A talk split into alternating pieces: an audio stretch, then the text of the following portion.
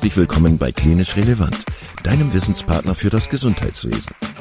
Zweimal pro Woche, nämlich dienstags und samstags, versorgen wir dich mit unserem Podcast und bringen dir Fachwissen in deine klinische Praxis. Weitere Informationen und Angebote findest du auf unserer Webseite www.klinisch-relevant.de. Viel Spaß beim Zuhören! Heute mit Peter Wolny, Geschäftsführer der Higher Doctor Group, zum Thema Arbeitnehmerüberlassung in der Medizin. Da begrüße ich alle Zuhörerinnen und Zuhörer ganz herzlich zum Klinisch Relevant Podcast zu einer neuen Folge. Heute mit Peter Wolny. Peter ist Geschäftsführer von der Higher Doctor Group und ärztlicher Kollege. Peter, ganz herzlich willkommen äh, bei uns im Podcast. Schön, dass du da bist. Ja, hallo Kai, ich, ich freue mich sehr, Hi. da zu sein. Ne? Hi. Hast du Lust, dich als erstes vorzustellen? Also du hast ja, das muss man sagen, du hast ja einen besonderen äh, Lebenslauf, wenn man das jetzt mit der klassischen Medizinerkarriere vergleicht. Hast du Lust, äh, dich unseren HörerInnen einmal vorzustellen und zu erzählen, woher du kommst und ähm, ja, wo du sozusagen geendet bist, in Anführungszeichen? ja, sehr gerne. Ähm, mein Name ist Peter Wollny, ich bin 46 Jahre alt, ähm, komme aus Stuttgart ursprünglich, bin in der Nähe von Stuttgart in Schwäbisch Hall groß geworden und äh, dort hat auch äh, quasi meine Medizinerkarriere begonnen. Ich habe so einen ganz klassischen Anästhesistenweg hingelegt, habe 1996 Zivildienst im Rettungsdienst gemacht, danach die Ausbildung zum Rettungsassistenten und habe dann 1998 mit dem Medizinstudium begonnen und bin danach ähm, Anästhesist geworden. Seit äh, 2006 wohne ich in der Südpfalz, in Landau in der Pfalz und ähm, war bis 2012 hier in der Region als Anästhesist tätig, bis ich mich dann entschieden habe, der Klinik den Rücken zu kehren und bei Higher Doktor äh, zu beginnen. Das habe ich 2012 gemacht und zwar in so einer gemischt administrativ-klinischen Tätigkeit. Das heißt, ich habe erst äh, ärztliche Vertretungseinsätze übernommen äh, und Büroarbeit gemacht. Und das hat sich über die Jahre gewandelt. Ähm, bin mittlerweile Geschäftsführer und ja, mit einem kleinen weinenden Auge auch nicht mehr ärztlich tätig, leider mittlerweile, muss man sagen. Das wäre jetzt noch eine von den Fragen gewesen. Also, wie sieht dein, dein äh, Alltag aus heutzutage? Das, das heißt, du bist gar nicht mehr ärztlich tätig. Du ähm, beschäftigst dich mit Schreibtisch, mit Schreibtischsachen, ist das so? Genau, also es war wirklich am Anfang war es echt eigentlich so 50-50, musste man sagen. Das fand ich sehr schön, weil ich so weiter auch ähm, dem Arztberuf nachgehen konnte. Und ich muss auch wirklich sagen, mir hat es auch immer große Freude bereitet, ähm, es ist über die Jahre weniger geworden und ich habe für mich dann irgendwann auch aber gesagt, ähm, es geht einfach nicht mehr, wenn man das nicht mehr regelmäßig macht. Ich finde, das äh, sind wir unseren Patienten in irgendeiner Form auch schuldig, dass wir das regelmäßig tun, was wir da tun. Hast du absolut recht. Ja, vielen Dank, dass du dich schon mal vorgestellt hast. Ähm, wir wollen ja heute sprechen so über dieses Thema äh, Leih Ärzte in Anführungszeichen, das ist ja so ein bisschen dieser Slang, der sich so eingeschliffen hat. Ähm, wobei man sagen muss, dass eure Firma ja nicht nur Ärztinnen und Ärzte vermittelt, sondern auch im Bereich Pflegepersonal, ähm, Rettungsdienst und so weiter unterwegs ist. Also das sind ähm, unterschiedliche medizinische Fachkräfte, die ihr vermittelt. Ähm, ich wollte aber gerne dich bitten, nochmal zu schauen äh, oder mit uns zu schauen, wo kommt eigentlich dieses Thema Leihpersonal in der Medizin, wo kommt das in Deutschland her, so zeitlich ein, einsortiert? Seit wann gibt es das äh, in Deutschland? Woher ist das, wo ist das hergekommen? Aus welchem, äh, aus welcher Region der Welt? Ähm, und wie hat sich das so ein bisschen entwickelt? Also das Ganze ging so Anfang der 2000er eigentlich los, muss man sagen. Die ersten Agenturen wurden auch Anfang der 2000er Jahre gegründet. Ähm, so der große Beginn in Deutschland war eigentlich so 2005, 2006, wo man sagen musste, da ist das Ganze zunehmend aus Großbritannien hier rüber geschwappt. Ähm, dort war das ein relativ etabliertes System. Der ein oder andere hier äh, von den älteren Zuhörerinnen und Zuhörern mag sich vielleicht noch erinnern, dass es früher auch immer wieder Anästhesisten gab oder Ärzte gab, die übers Wochenende nach Großbritannien geflogen sind und übers Wochenende gefühlt mehr Geld in Großbritannien verdient haben als in Deutschland im ganzen Monat. Und so ist das so Mitte der 2000er dann äh, nach Deutschland rübergeschwappt und die meisten Agenturen, äh, die auf dem Markt existieren, sind dann auch so in dieser Phase 2006, 7, 8 entstanden damals. Ne? Ja, genau. Also ich kann mich erinnern an diese Zeit, ähm, wo das, wo, wo, man das so ein bisschen erzählt hat, mit äh, wer in, in England Dienste macht am Wochenende. Ähm, in Deutschland ist das ja immer noch so, dass, dass er, dass man das Gefühl hat, dass es so ein wachsender Markt ist. Ähm, aber ich wollte noch mal kurz zurück zu dem, zu dem Thema ähm, Leihärzte, ähm, Leihpersonal in, in, in Deutschland, weil sich ja auch die juristischen und die vertraglichen Bedingungen geändert haben in, in Deutschland oder eine gewisse Dynamik entwickelt haben. Da ist das Stichwort ja auch ähm, Arbeitnehmerüberlassung. Ist das richtig, was ich jetzt gerade gesagt habe? Äh, genau, ja, genau. Also es war ja so, dass früher so der klassische Honorararzt ein selbstständiger Arzt war. Also ein Arzt, der wirklich ähm, auf selbstständiger Basis Vertretungen übernommen hat, wo die Agentur auch eigentlich nur der Vermittler war, also eine klassische Maklertätigkeit eigentlich erfüllt hat und Klinik und Arzt zusammengeführt hat. Das Ganze ist ähm, zunehmend gekippt, weil die deutsche Rentenversicherung ähm, zunehmend eine Thematik äh, aufgeworfen hat, nämlich die sogenannte Scheinselbstständigkeit bei Betriebsprüfungen in Kliniken, so dass dann eigentlich muss man sagen, so ab 2012, 2013 ähm, zunehmend nach Alternativen gesucht wurde. Und äh, der klassische Honorararzt, also der klassische Selbstständige, dann eben abgelöst wurde durch äh, einen Arzt, der auf Basis der Arbeitnehmerüberlassung, also das, was man im Volksmund unter Zeitarbeit kennt, ähm, dann eben sozialversicherungsrechtlich sauber zum Einsatz gekommen ist. Mhm. Das heißt, da war ja auch eine gewisse, ein gewisser Umbruch, eine, eine Phase, wo das alles so ein bisschen mit der Leiharbeit in der Medizin so ein bisschen auf der Kippe stand, richtig? Also ich habe das, glaube ich, noch so ein bisschen im Kopf, dass das, dass so kurz man das Gefühl hatte, dass dieses Thema ähm, sich erledigt hat.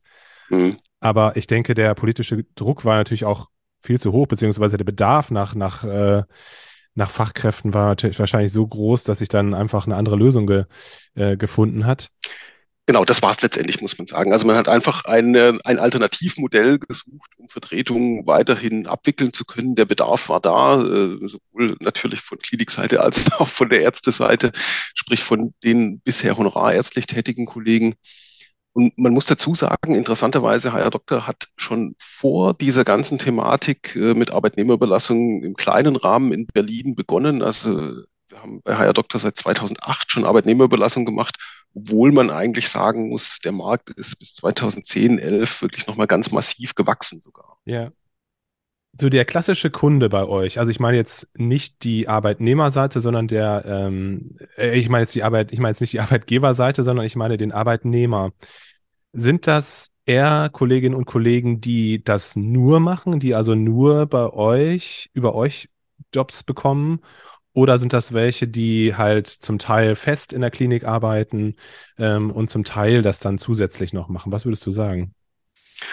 Also eine prozentuale Anzahl kann ich da jetzt ehrlich gesagt gar nicht nennen. Also es ist eigentlich sehr bunt gemischt, muss man sagen. Ja. Wir haben Leute, die das ausschließlich machen, auch ausschließlich über uns, zum Teil in Vollzeit. Wir haben Leute, die das gelegentlich nebenbei machen. Wir haben Leute, die das immer wieder projektbezogen, auch über unterschiedliche Agenturen machen. Also es ist sehr, sehr bunt gemischt, muss man sagen das Klientel. Hm. Ja. Und ich äh, habe das selber auch schon mal so ausprobiert. Also diese, diese Anmeldeverfahren sind ja sehr einfach geworden, muss man sagen. Also das heißt, man kann sich online registrieren bei den meisten Anbietern. Das wird bei, bei euch auch genauso der Fall sein, dass man sich, wenn man als Ärztin oder Arzt oder als medizinische Fachkraft sich gerne äh, gerne äh, als Leihkraft ähm, tätig sein möchte, dass man sich online einfach registrieren lassen kann. Ähm, braucht man irgendwelche besonderen äh, Unterlagen oder so, um das zu tun? Oder was, was braucht ihr da normalerweise für die Registrierung? Also die, die Registrierung ist ähm, online ganz simpel möglich und muss nur durch eine E-Mail dann bestätigt werden, wobei wir sagen, wir haben schon gewisse Qualitätsstandards, was die Vermittlung angeht. Wir wollen grundsätzlich so einen Minimaldatensatz ähm, kann ich jetzt kurz auszugsweise ähm, schildern. Wir wollen auf jeden Fall einen Lebenslauf haben, also dass quasi die Vita einmal überprüfbar ist. Auch wir wollen auf jeden Fall die ärztlichen Dokumente, also Approbation, Facharzturkunde, Zusatzbezeichnungen entweder einmal im Original gesehen haben oder als beglaubigte Kopie haben. Wir wünschen uns ein Führungszeugnis, weil wir einfach bei Higher Doctor sagen, wir haben hohe Qualitätsstandards wohl wissend, dass das nicht alle Agenturen so machen und wir da immer wieder auch so ein bisschen anecken. Aber das ist uns extrem wichtig, weil ich glaube, das Katastrophenszenario äh, vermag sich hier keiner vorzustellen, was ist, wenn wir mal jemanden vermitteln, der gar kein Arzt ist. Das wäre dann super GAU. Genau. Ja, ich verstehe. Ähm, okay, du bist ja selber Arzt. Ähm, und du hast auch gerade nochmal gesagt, dass das natürlich auch ein gewisser Teil von dir der, der Zeit hinterher weint ein bisschen, ne, mit dem Patientenkontakt mhm. und auch mit den Kollegen zusammenzuarbeiten und so weiter. Ähm, wie fühlst du dich so in dieser, ähm, in dieser Situation, wo in Deutschland zum einen ja ganz viele Fachkräfte, Fachkräfte fehlen ähm, und wo es schwierig ist, teilweise Operationssäle am Laufen zu, zu halten, ähm, wo ganz viel Fluktuation in den Kliniken ist, wo viele Leute einfach auch den Job hinschmeißen. Äh, das, das meine ich jetzt auch ganz klar für die Pflege oder für, für den Rettungsdienst oder ja, sämtliche ärztliche Berufe. Und wo du siehst, dass ganz viel Geld ja dann für solche, für, für solche Leihärzte ausgegeben wird, auf der anderen Seite aber Stellen nicht ausgeschrieben wird. Also, wie fühlst du dich so in dieser, in dieser Gemengenlage? Verstehst du, was ich meine? Das ist, Total, ja, ja. Also ich kann, ich kann da auch ganz unumwunden zugeben, dass da zwei Herzen in meiner Brust schlagen. Und das muss man ganz klar sagen. Ich glaube, das, was wir tun, ist per se schon gut, wichtig und auch richtig, weil es immer einen Bedarf an einer flexiblen Personalressource äh, geben wird. Also man muss nur daran denken, äh, Schwangerschaften, jemand hat gekündigt, die Stelle ist in zwei Monaten nachbesetzt, äh, akute längere Ausfälle durch Erkrankungen. Also ich glaube, so grundsätzlich diese flexible Personalressource wird immer notwendig sein. Aber man muss natürlich schon sagen, dass was manchmal bei uns auch schon passiert ist, wo man sagen muss, wir stellen nahezu ganze Abteilungen, das fühlt sich für mich als Arzt auch nicht richtig an. Da muss ich ganz ehrlich sein. Das ist ähm, für die Klinik nicht gut, für die Patienten nicht gut, für den Abteilungsfrieden dort nicht gut. Also ich denke immer, das, was wir tun, soll eigentlich ähm, die Lösung eines akuten Problems sein und nicht äh, dauerhaft irgendwelche Stellen ersetzen.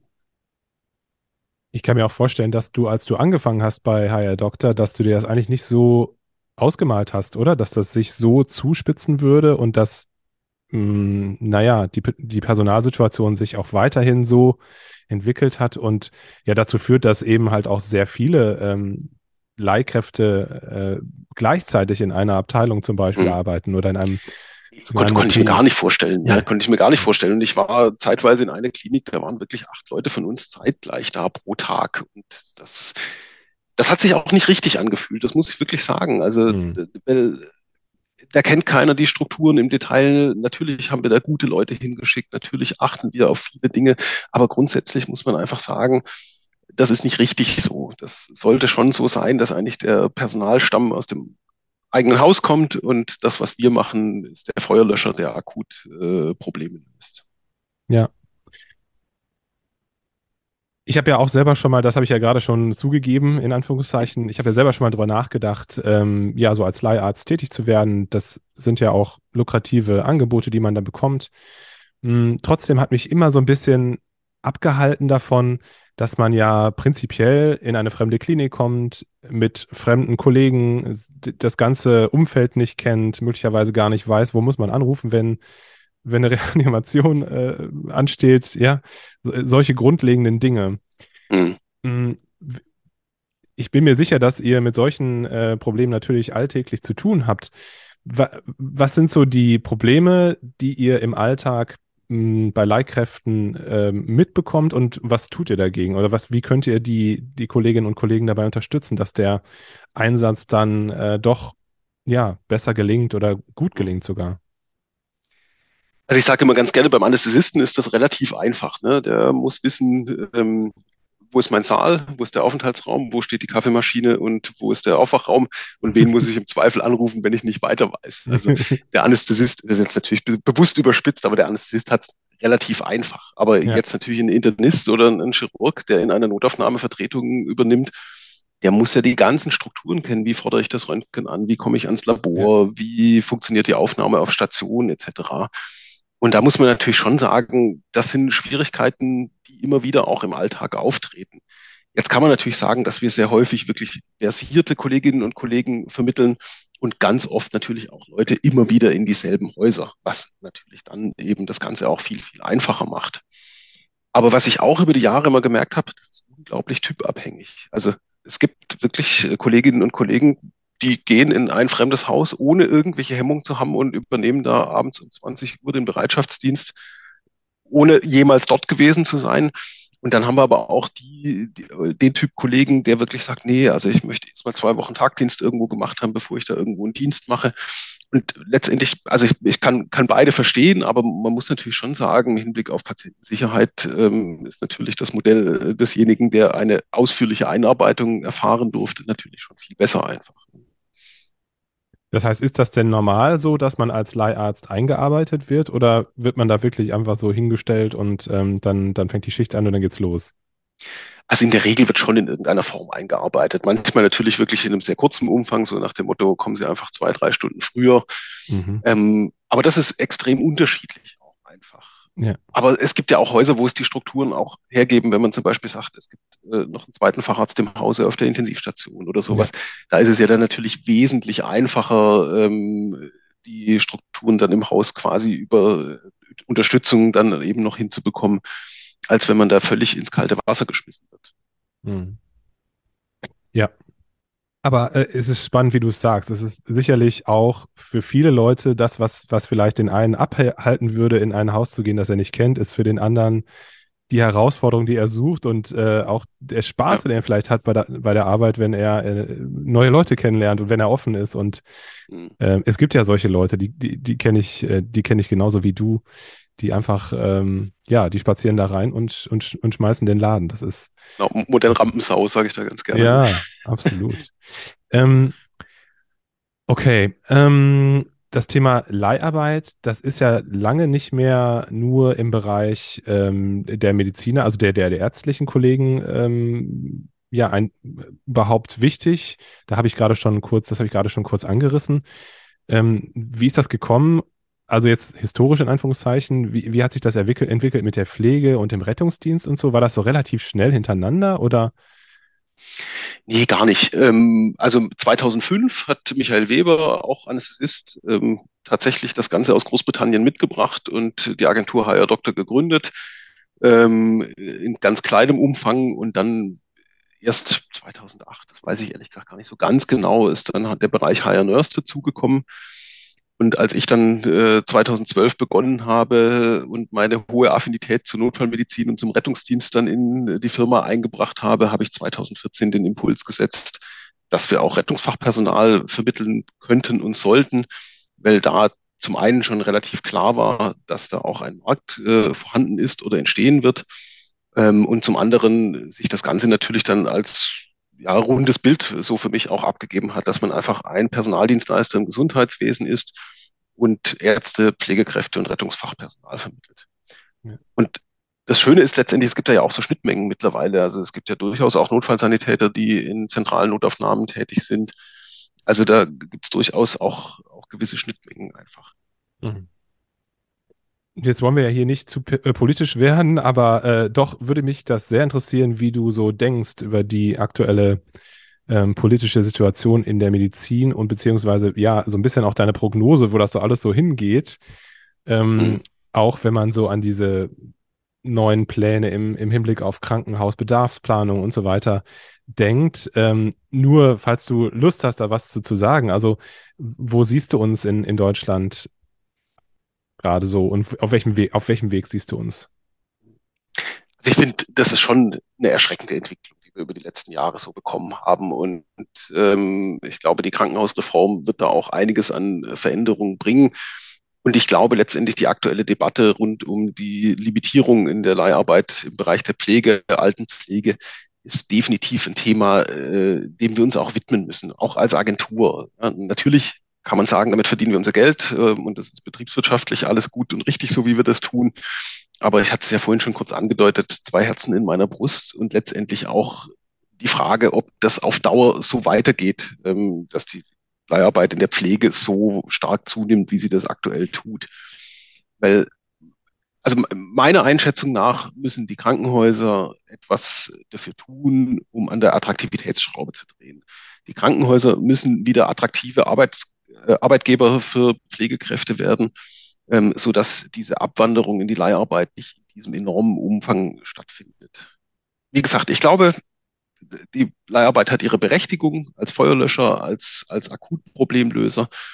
Aber letztendlich brauchen wir attraktive Arbeitsplätze im Bereich der Pflege im Krankenhaus und nicht nur ein Klatschen von den Balkonen oder äh, Pflanzen von Lavendel äh, zur Corona-Pandemie. Das sind einfach die Dinge, wo man sagen muss, das, das ist nicht der richtige Weg. Ne? Da stimme ich dir aus vollem Herzen zu. Ja, das ist eine gute Aussage und ich finde es äh, besonders gut, dass jemand wie du, der ja wie gesagt seine Brötchen damit verdient, äh, tatsächlich auch so ehrlich ist und das sagt. Ähm, ich habe noch zwei, drei persönliche Fragen an dich, wenn du einverstanden bist. Und zwar finde ich es ja bemerkenswert, und das thematisieren wir hier auch im, äh, im Podcast sehr gerne, dass es, dass du Arzt bist und dass du ja einen äh, anderen Weg eingeschlagen hast als der klassische Mediziner. Du bist ja als du bist vollkommen ins, ins Business eingestiegen, du bist, äh, du hast mit Zahlen zu tun, du hast mit, äh, mit Verträgen zu tun und so weiter und so weiter. Also etwas, was du eigentlich ursprünglich gar nicht gelernt hast. Ich wollte dich gerne fragen, wenn du dich mal von oben betrachtest und ähm, vielleicht so ein bisschen vergleichst mit, mit den klassischen BWLern, VWLern, wie du ähm, Business-Entscheidungen triffst und wie das vielleicht ein äh, ja, klassischer Wirtschaftsfuzzi machen würde. Wie, was würdest du sagen? Also letztendlich muss man sagen, habe ich mich da auch weiterentwickeln müssen. Ich äh, kann dazu sagen, also ich habe noch mal studiert, ich habe noch berufsbegleitenden MBA gemacht an der Hochschule in Neu-Ulm, ähm, um einfach auch also ich habe früher ganz gerne gesagt, ich bin nur Arzt, äh, sonst kann ich nichts in diese äh, in diesem Bereich. Insofern war das für mich schon auch sehr wichtig, auch äh, zumindest berufsbegleitend einen Einblick in die andere Seite zu bekommen, um äh, das Unternehmen auch so führen zu können. Aber letztendlich muss man sagen, ähm, dass extrem viele Agenturen ärztlich gegründet, ärztlich geführt werden oder wurden und das schon auch funktioniert. Ähm, bei uns intern haben wir sehr viele Leute, die aus dem medizinischen Bereich kommen und im Büro sitzen, die, wie ich ganz gerne sage, auch Stallgeruch haben, sprich wissen, worum es geht, auch die Leute verstehen. Aber letztendlich muss man, glaube ich, sagen, ist die Unternehmensführung von einem BWLer wahrscheinlich schon sehr viel anders. Also das ist viel zahlenorientierter, viel mehr Zahlen auswerten, viel mehr ähm, prüfen, viel mehr Blick in die Zukunft, was machen politische Entscheidungen etc. Ähm, wohingegen das bei uns eher so ein bisschen, wie soll ich sagen, eher so ein bisschen bedürfnisorientiert vielleicht auch ist. Also, dass wir, der Gedanke dahinter ist ja letztendlich, dass wir den Kolleginnen und Kollegen eine Alternative zu ihrem Job in der Klinik bieten wollen, bei dem sie sich genauso wohlfühlen können oder noch wohler fühlen können und ihren Beruf auch mit, mit Freude ausüben können. Und ich, ich glaube, das ist eher so ein bisschen unser Ansatz, dass wir halt schauen, wie erreichen wir denn äh, die Ärzte, die Pflegekräfte und die Retter? Was können wir denen für eine Möglichkeit bieten, dass sie Spaß daran haben? Aber es bleibt unterm Strich natürlich, ähm, muss es passen. Also wir müssen auch Geld verdienen damit. Ja. Also was gerade gesagt hast, habe ich gedacht, ist, ist, also ich beobachte natürlich auch andere Ärztinnen und Ärzte, die so im, äh, die, die so vielleicht Unternehmen gegründet haben und was mir so als Gemeinsamkeit vielleicht auffällt, ist, dass sie vielleicht eher Dinge erst einmal anfangen, weil sie einen Sinn dahinter sehen, also weil sie, also weil sie denken, dass das sinnvoll sein könnte und fangen erst dann im Nachhinein an, so die Zahlen durch, äh, durch zu, äh, mhm. durchlaufen zu lassen. Ne? Ja. Ja, also, und das ist vielleicht so ein, ein großer Unterschied. Ich äh, finde es aber spannend. Also ich, ich glaube, dass, äh, ich will jetzt gar nicht sagen, dass die eine Herangehensweise besser ist und die andere schlechter, sondern ich will einfach nur sagen, äh, ich glaube, dass wir Ärztinnen und Ärzte schon auch immer noch so diesen, ja, wie soll ich sagen, diesen, diesen gut, ja, gut Mensch ist ja so ein blödes Wort, aber so ähm, schon diesen Idealismus haben, da was zu bewegen oder ja, was Gutes zu tun. Mhm. Ne? Habe ich jetzt ja, glaube ich, auch zwei, dreimal betont, so dieses eben zwei Herzen in meiner Brust und so dieses auch für das Gesundheitswesen in irgendeiner Form einstehen. Ne? Letztendlich. Ja. Also ich habe ich hab den Job ja auch trotzdem immer gern gemacht und auch ja. aus Überzeugung und äh, ja. habe diesen Weg ja wirklich auch bewusst gewählt. Und ich glaube letztendlich, wie du sagst, ne, ich glaube, der Mediziner denkt da einfach so ein bisschen anders und macht das eher so ein bisschen mehr für die Sache und muss dann halt im Verlauf gucken, dass es sich auch rechnet. Ja, super spannend. Eine letzte Frage habe ich noch, Peter. Das mag jetzt auch ein bisschen pathetisch klingen, aber doch, das interessiert mich wirklich. Also, weil, ähm, weil ich das gedacht habe, wie, wie das so wohl bei dir ist. Was, was treibt dich an? Also, warum stehst du morgens auf und ähm, warum gehst du zur Arbeit?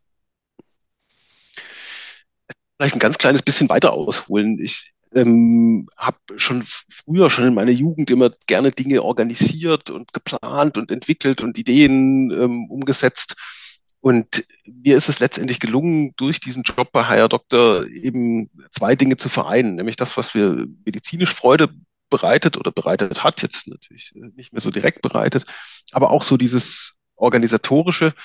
Und mir macht es unglaublich viel Spaß, hier zu entwickeln, mit meinem Team, mit meinen Leuten was zu erreichen, auch diesen Abteilungsgedanken bei unseren Anästhesisten so zu leben. Also es, es macht mir einfach unglaublich Freude, ähm, die Firma weiterzuentwickeln und einfach so, so meine Gedanken und Ideen einzubringen. Und ja, ich glaube, das treibt mich an und das, was ich an Feedback bekomme von unseren Mitarbeitenden, ähm, ist definitiv auch Antrieb genug, da weiterzumachen.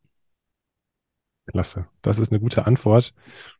Und ich würde sagen, das ist auch ein gutes Schlusswort. Ähm, äh, dein, dein Enthusiasmus, der ist hier, der ist hier rübergesprungen zu mir. Danke für deine Zeit heute Abend. Danke, dass du uns das Thema Leiharbeit in der Medizin noch mal so ein bisschen näher gebracht hast. Und ähm, ja, auch danke, dass du äh, ja, uns noch ein bisschen hast teilhaben lassen äh, an deiner Person und an deiner Motivation, warum du das machst. Ähm, fand ich super spannend. Danke dir für deine Zeit und äh, ja, bis bald. Ja, danke dir. Sehr gerne.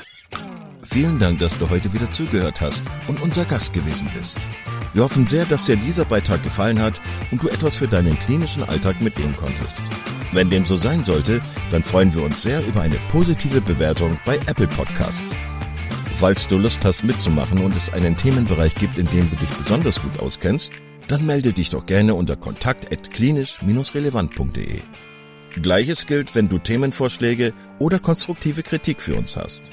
An dieser Stelle auch der Hinweis auf unseren Newsletter, den du unter www.klinisch-relevant.de abonnieren kannst und der dich immer auf dem Laufenden hält. Wenn du dich für unseren Newsletter einträgst, bekommst du einen 5-Euro-Gutschein, mit dem du in unserer Fortbildungsakademie einkaufen kannst. Wir wünschen dir jetzt bis zum nächsten Mal eine gute Zeit und freuen uns, wenn du bald wieder einschaltest. Pass auf dich auf, bleib gesund. Bis zum nächsten Mal. Ciao.